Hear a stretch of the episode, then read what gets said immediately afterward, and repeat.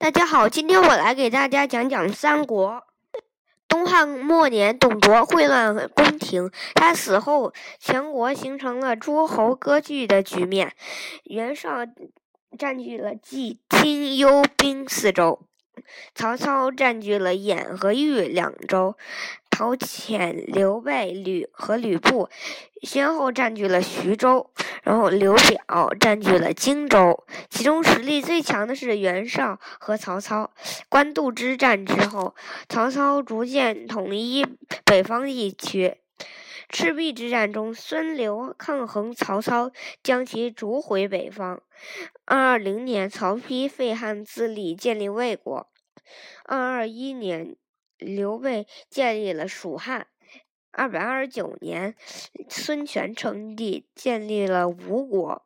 三国鼎立的局面形成，三国互互相征伐，给百姓造成了沉重的负担。三国后期，魏国消灭蜀国，司马炎取代了曹魏，建立晋朝。二八零年，晋朝进攻建业，东吴灭亡，全国统一。我先来讲讲三国的国家。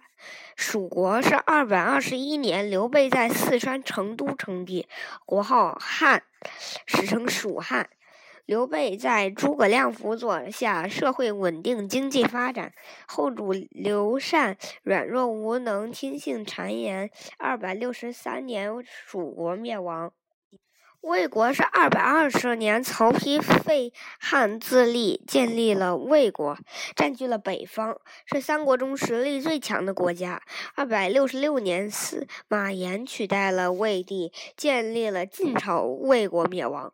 吴国是二百二十九年四月，孙权称帝，然后建国号是吴国。吴国自建立了之后，政局就不稳，内部纷争不断。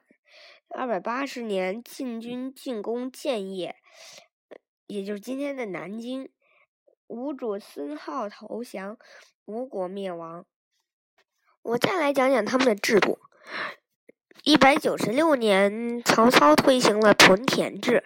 屯田的基层组织为屯，每屯是五六十人，设屯田司马。屯田组织自成系统，所得收成与国家四六分。屯田制解决了部分流民的生计，促进了经济的恢复。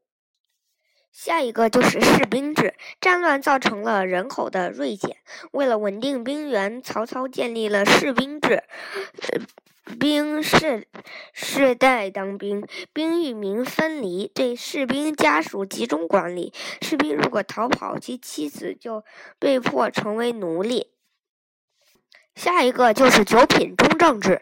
魏文帝曹丕时期，一根据德才门第，将人才评定为九级，即上上、上中、上下、中上、中中、中下、下上、下中、下下。朝廷设立了中正官，到原级考察人才，递出品例，推荐给朝廷任用。我再来讲讲三国时期的人。诸葛亮是蜀国的大臣和政治家。诸葛亮为刘备的军师后，屡次为刘备出谋划策，六出祁山，七擒孟获，后死于五丈原。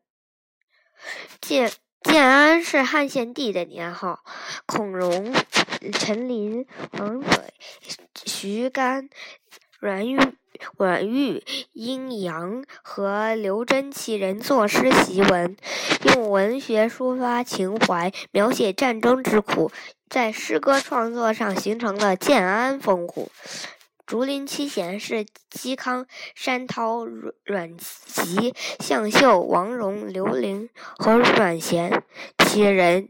他他们经常在山阳县，也就是今天的河南辉县修武一带的竹林下高谈阔论，消极反抗司马氏政权，被称为竹林的七贤。袁绍是东汉末的军阀，出身显赫。董卓之乱时，他起兵讨伐，董卓占据冀、青、幽和兵四州。二百年，在官渡被曹操打败，不久病死了。周瑜是东吴的名将，精通谋谋略，作战灵活。二百零八年，周瑜指挥孙刘联军击败曹军，实现了三分天下。二百一十年，周瑜就病逝了。蔡文姬是汉魏间女诗人，她历经坎坷，被掳到了匈奴。后被曹操赎回，著有《胡笳十八拍》和《悲愤诗》。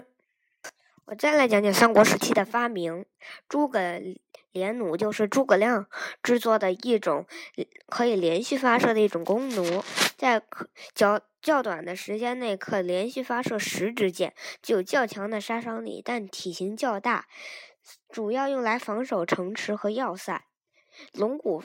翻车是提水灌溉的工具，产生于东汉，经魏国人马钧改进。翻车采用龙骨叶板做成链条，放入放在木质的水槽中，将翻车置于河边，用人力转动链条，就可以把水提升掉到田地里。